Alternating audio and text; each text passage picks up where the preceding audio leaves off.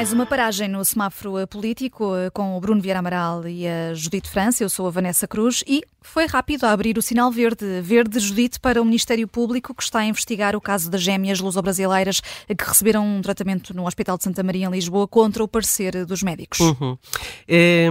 Este é o tal eh, medicamento que custa 2 milhões de euros e, portanto, ficou em 4 milhões e foi uma boa notícia saber que o Ministério Público está a fazer esta investigação porque há vários problemas neste caso que foi avançado pela TVI e, portanto, é uma boa notícia que o Ministério Público decida analisar o processo, que é um processo em que até documentos eh, desapareceram, o registro das crianças, o dossiê no hospital, até isso desapareceu.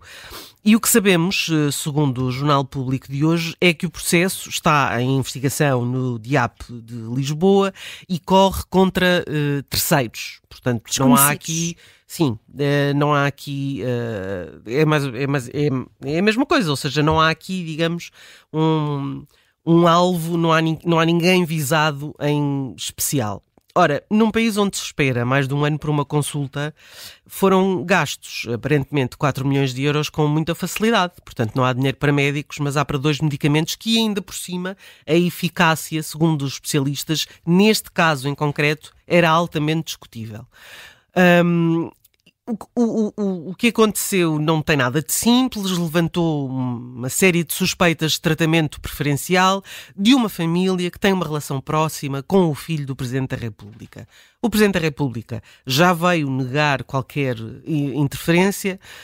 Um, há um e-mail segundo uh, confirmou o coordenador da unidade de neuropediatria do Hospital de Santa Maria, um e-mail do presidente em que o próprio admite que no meio de milhentos pedidos o filho lhe tinha falado de um caso em concreto.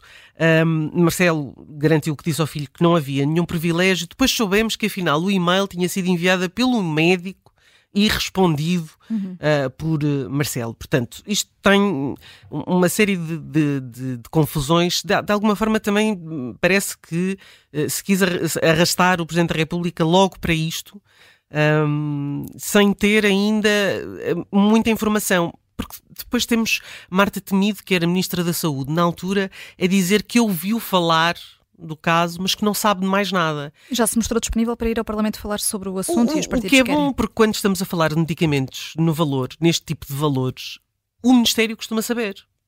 Portanto, só ouvir falar não, não chega. A, a par disto, estas uh, duas meninas receberam a nacionalidade portuguesa em 14 dias. Um processo que normalmente demora 11 meses foi conseguido em 14 dias. E, portanto, há claramente muito por esclarecer eh, no processo. É uma boa notícia que agora se comece a pegar no fio à meada, porque aquilo que tem vindo a público é o trabalho dos jornalistas de investigação apenas, não há mais do que isso. Porque, independentemente de tudo, a sensação que isto transmite é de que alguns tudo conseguem e outros não. E isto gera uma sensação de desigualdade no país, de injustiça. Um, ter havido a interferência de alguém que não sabe quem é, é primeiro importante uh, esclarecer. Estivemos a falar de um crime de favorecimento, tráfico de influências, então é, também é preciso saber a verdade. E não há pior do que esta impunidade de alguns porque para já lança anátema sobre todos, eh, mas depois cria um clima de desconfiança em que tudo é muito prejudicial e era bom que neste caso a culpa eh, não morresse solteira, como costuma acontecer em Portugal. Hum. Uh, e, uh, portanto, este verde da Judite França para esta investigação, que está a correr desde o início do mês, mas só sabemos agora. Bruno Vieira Amaral, ainda sobre este caso das gêmeas, que ensombra o Presidente da República, o teu sinal será para Marcelo Rebelo de Sousa? Não? não, porque uh, já, já percebemos e percebemos logo que houve uma intenção de, inicial de centrar, pôr o foco desta, deste caso em Marcelo Rebelo de Sousa, mas eu acho que vai muito para além de, de, Marcelo Rebelo de Sousa. Não sei qual é que será o grau de envolvimento, se é que algum do Presidente da República, mas se houve alguém a pressionar, uh, que até pode ter sido o Presidente da República, alguém em nome do Presidente da República, pessoas com outras funções, igualmente uh, com, com capacidade de decisão e de poder, uh, se houve alguém a fazer essa pressão, também houve alguém a ceder a essa pressão. A vários níveis na, na aplicação do, do, medicamento, na decisão. Eu creio que uh, foi decidido uh, fazer o tratamento quando as crianças ainda não tinham número de, de, de utente, de utente. Do, do, Serviço Nacional de Saúde.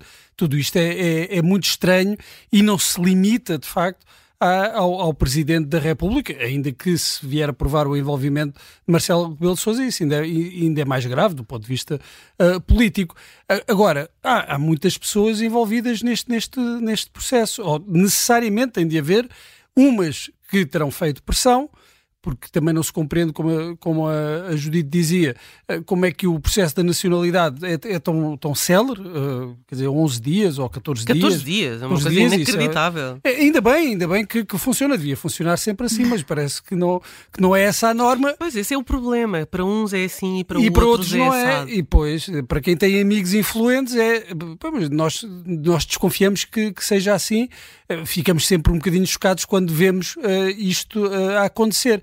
Depois há outra, outra questão aqui que, que eu gostaria de levantar. A propósito do, dos tratamentos e da saúde, onde é que estão as pessoas que diziam que a saúde não tem preço, não, tem, não, não, não é um negócio? A saúde é um negócio.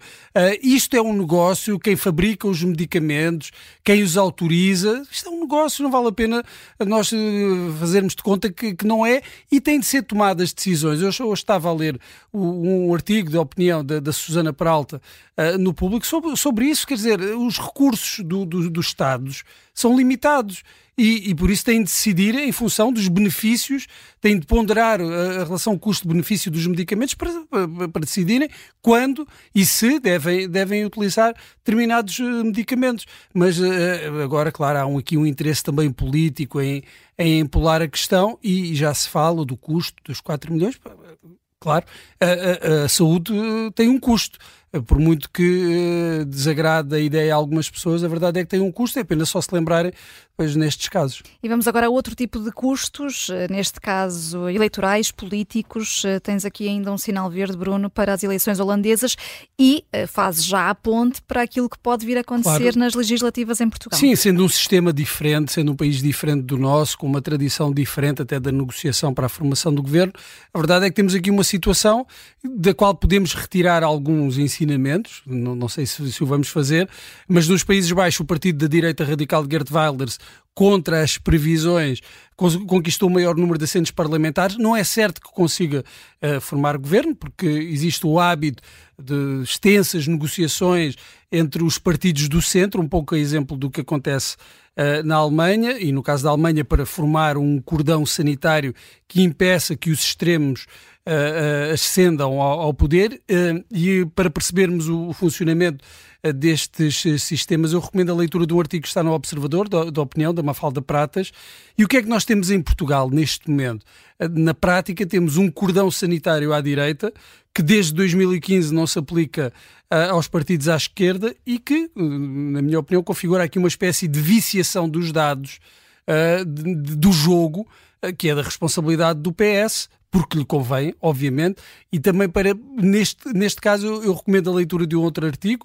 Uh, do, Já vais em três. Uh, do, é, eu, eu, informo, eu leio umas coisas. Uh, este é do, do, Francisco Mendes da Silva, que já, que já fez parte do, do, do CDS, no público de hoje, uh, e em que ele fala disto. Ou chega é uma ameaça à democracia e os partidos do centro uh, têm de evitar esse perigo, e isso inclui, obviamente, o, o PS ou então o PS tem uh, simplesmente de, de, manter, todos os partidos do centro têm de manter essas vias de negociação, ou então não pode haver regras para uns e regras uh, diferentes para, para outros. Nos Países Baixos, os partidos vão negociar, faz parte do sistema, não há crise se o partido mais votado não formar governo, e em Portugal, uh, em que caminhamos também para uma fragmentação do, do, do Parlamento, tem de acontecer o mesmo. O que não pode haver é um bloqueio democrático promovido pelo PS, que por um lado empurra uh, o PSD para os braços do Chega e não lhe oferece uma via de escape. O José Luís Carneiro ofereceu, mas que, coitado, já, já foi. Já, foi já, muito mal recebido. Pois, dentro do PS, isso não foi muito bem recebido. Hum, é, é, gostava ainda de vos ouvir, acho que temos tempo, sobre o congresso do PSD deste fim de semana. Expectativas, Judite? Muito algo? baixas. Tenho expectativas não baixas. Vamos ter, não vamos ter noites shakespearianas de traições. Não. não, isto agora é uma altura de tocar a rebate e estar, estarem, estarem todos em volta do líder, como é evidente. Não há, não há tempo sequer para outra, para outra coisa. Esta, esta, de facto, a Luís Montenegro não, não teve muita sorte, não é? Porque estava à espera de ter mais tempo e, e, e caíram-lhe no colo umas eleições para as quais não estava preparado. Um, em relação às pessoas que vão estar presentes, uh, há alguns nomes sonantes. Manuel Ferreira Leite vai ao encerramento. Uh, e, e, há outros uh, ex-ministros de Passos Coelho. De facto, aquilo que se espera agora é que Luís Montenegro consiga ter um rasgo de gênio ali naquele púlpito. Um, e que consiga deixar uma marca que fique durável deste Congresso, mas não tenho grande expectativa que lhe permita eh, subir na, nas sondagens, claro, para já, claro. não é? Para já, quer dizer, depois vai haver a, a campanha eleitoral, uh, às vezes o, o, os debates, nós sabemos ajudam, que não, não, vão existir ajudam agora. ou prejudicam, não é? Mas, pois, mas um... podem ser até decisivos. Passos Coelho beneficiou bastante dos de, debates, dos debates. Tempo, sim. Sim, uh, e, e Luís Montenegro tem que começar a fazer alguma coisa porque as primeiras indicações das sondagens não lhe são nada favoráveis, num contexto que é muito desfavorável para o PS o facto de o PSD não conseguir aproveitar uh, e, e essas dificuldades do PS para se destacar uh, nas sondagens, já, já, nem é empate, já nem estão empatados, já, quer dizer, uh, há um empate sim, técnico. há um empate técnico, mas, mas, com vantagem para o PS. Mas com vantagem para o PS. Não é? E as sondagens também indicam que qualquer que seja o líder do, do, do PS, José Luís Carneiro ou Pedro Nuno Santos, ganha. Montenegro, isto deve preocupar Montenegro. O que é que está a fazer com uh, dentro do PSD não gosta muito ou preferia outra liderança. Uh, bem, vão ter de. As, as, facas estão afiadas, mas vão ter de ser guardadas numa gaveta. Mas essa gaveta vai se abrir e talvez ainda se abra antes das eleições se. Uh, não, Antes das eleições? Eu, eu hum. pois, eu, eu tenho as minhas. Acho que depois das eleições não há dúvidas. Eu acho que eh, todo, todo, toda a gente diz que as, as sondagens valem o que valem, que eu acho que podem valer muito e podem significar a diferença entre uh, começarmos a ouvir vozes uh, a atacar Luís Montenegro, vozes de dentro do PSD. Não, mas isso são tiros no pé, não é? Pois é, uh, tiros no pé, mas na, na, nesta altura o que para alguns dentro do PSD, o que algumas pessoas acham é que ir como Luís Montenegro às eleições é um tiro na cabeça. Apesar da crise política ter caído ao colo do PSD, eh, as próximas eleições não são favas contadas, temos percebido isso mesmo. Não. Eh, vamos acompanhar em permanência o Congresso do PSD este fim de semana aqui na Rádio Observador, com emissão especial. Nós desligamos por agora o semáforo político, mas estamos, está prometido, de volta na segunda-feira.